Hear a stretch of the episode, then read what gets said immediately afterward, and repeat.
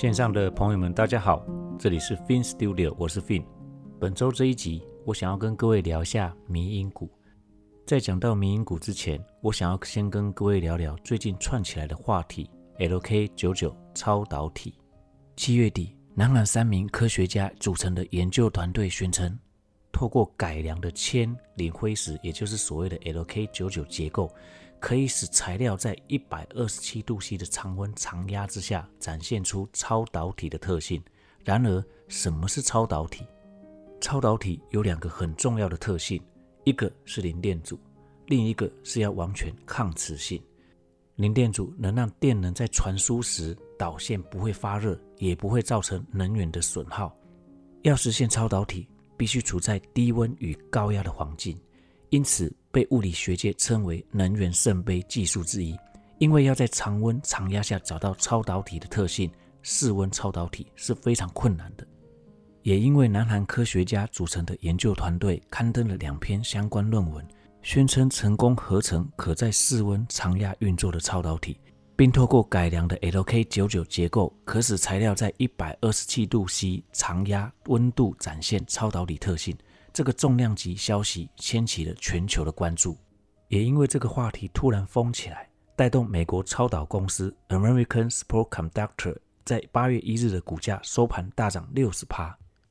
面对这波突如其来的凶猛涨势，美国超导公司大感不解，因为这家公司根本没有拥有新的超导体，因为名字的关系，使其股价暴起而暴落，可列入民营股的范例之一。而南韩与中国大陆的超导体概念股也持续狂飙，这个风潮也烧进了台股。只要能与之搭上边的，像是第一铜、台药、泰明、金益鼎、太空梭，甚至是光阳科，都在本周爆量涨停。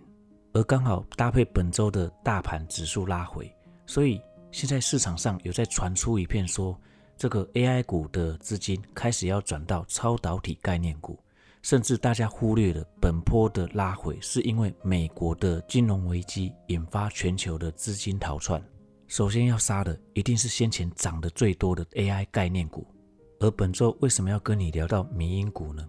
因为民营股顾名思义，其实它就是被网络吹捧出来的股票。像是这一阵子，虽然这个指数在拉回。但是所有人都认为说这个是因为 AI 的资金正在转移，然后刚好又蹦出了这个 LK99 超导体的这个话题，所以大家会认为说这个资金的下一波移转可能会是往 LK 超导体这一边去移转，所以相关的概念股都纷纷的这个冲到涨停嘛。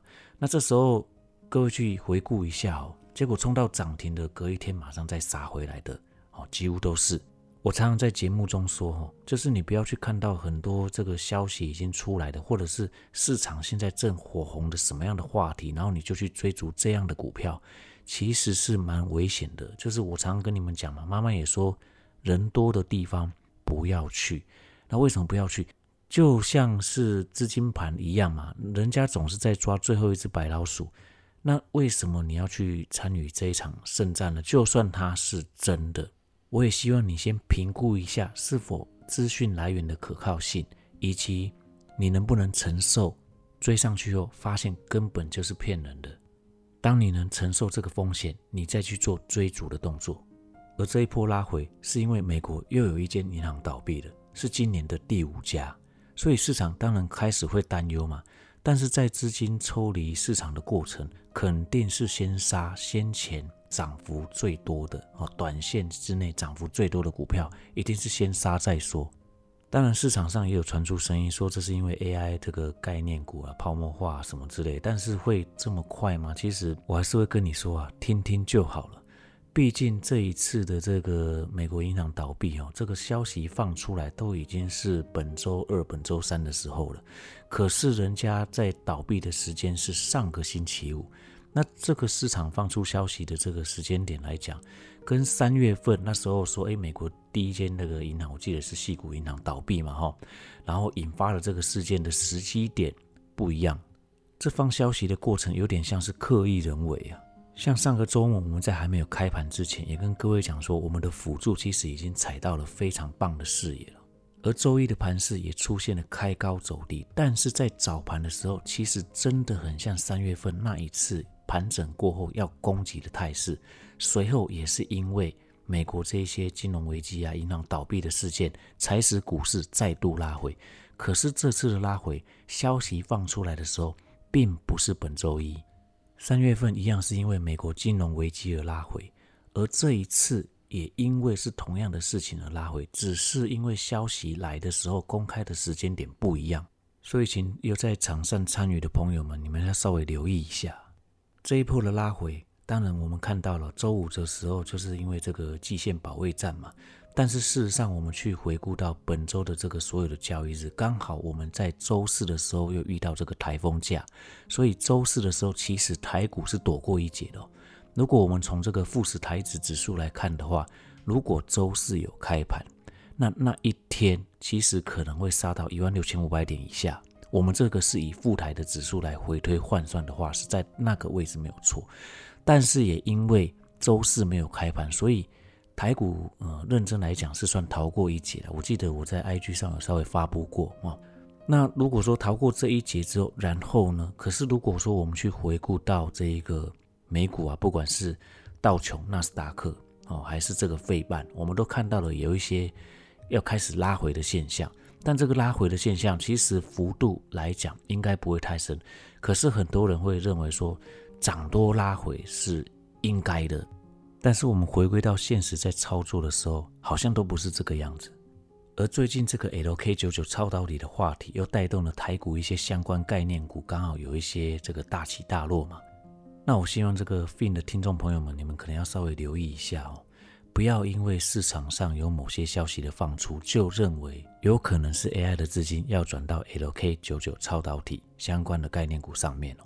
因为现在网络资讯太发达了，那我也跟各位分享过说，其实这么多的资讯来源里，一定也有主力放出来的消息，它有可能是要出货，也有可能是要吃货。就抓准了散户，他喜欢听名牌，喜欢听消息，喜欢听别人已经做好功课的股票。我们不可否认嘛，这就是人性嘛，越简单越好。可是当你在这个市场上存活久了，你会发现其实并没有这么简单哦。虽然它只有涨跟跌而已，可是这个涨跟跌，它穿插了很多因素在里面。像是股市刚开始的一两年，我相信股市它真的就是一个投资市场。可是，在这一两年过之后呢，其实股市它根本就是一个投机市场，再加上现在的资讯相当的发达，所以什么是真，什么是假，这得由你自己来判断。说它是一个投机市场，其实并不为过。而最近又看到一些 AI 相关概念股的违约交割金额屡创新高。其实股市它是一个真的可以让你做梦的地方，但是它有魅力，也有风险的存在。我曾在先前的节目有分享过，其实违约交割它是一个嗯蛮严重的事情吧。这个事情如果一旦发生在你身上，你这一辈子都别想要再贷款了，连任何信用卡都办不起，未来更没有机会去参与到有钱人都喜欢玩的游戏开杠杆。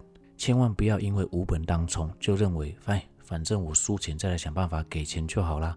那我赢钱可以拿走啊。想的是很简单，但是真的在执行的时候，你会发现很困难，因为这里它完全就是在一个玩弄人性的市场。最后，我们来聊一下下周的盘势吧。下周的第一防守区，我看市场应该都还在观察这个季线到底有没有守。可是我要先跟各位讲一下，由于这一波拉回的速度实在是太快了，那太快的话，就像我先前有分享过的一样，其实越快速的拉回，越像是洗盘。刚好现在市场又搭上这个美国金融危机以及 AI 泡沫化的这一些相关话题，让市场对于做多的心理越来越没有安全感。好，那你先规划出，如果今天这个市场跌到哪里的时候，你认为多头已经结束了呢？我曾在 IG 有分享，突破、延续、竭尽缺口。如果 AI 真的是泡沫化，那必须跌破农历春节后盘整的这一个区间下缘。才有机会视为多头的反弹已经结束了。希望今天的节目有帮助到你成长，再麻烦你帮我按赞、订阅、分享起来。我是 Vin，我们下次见喽，拜拜。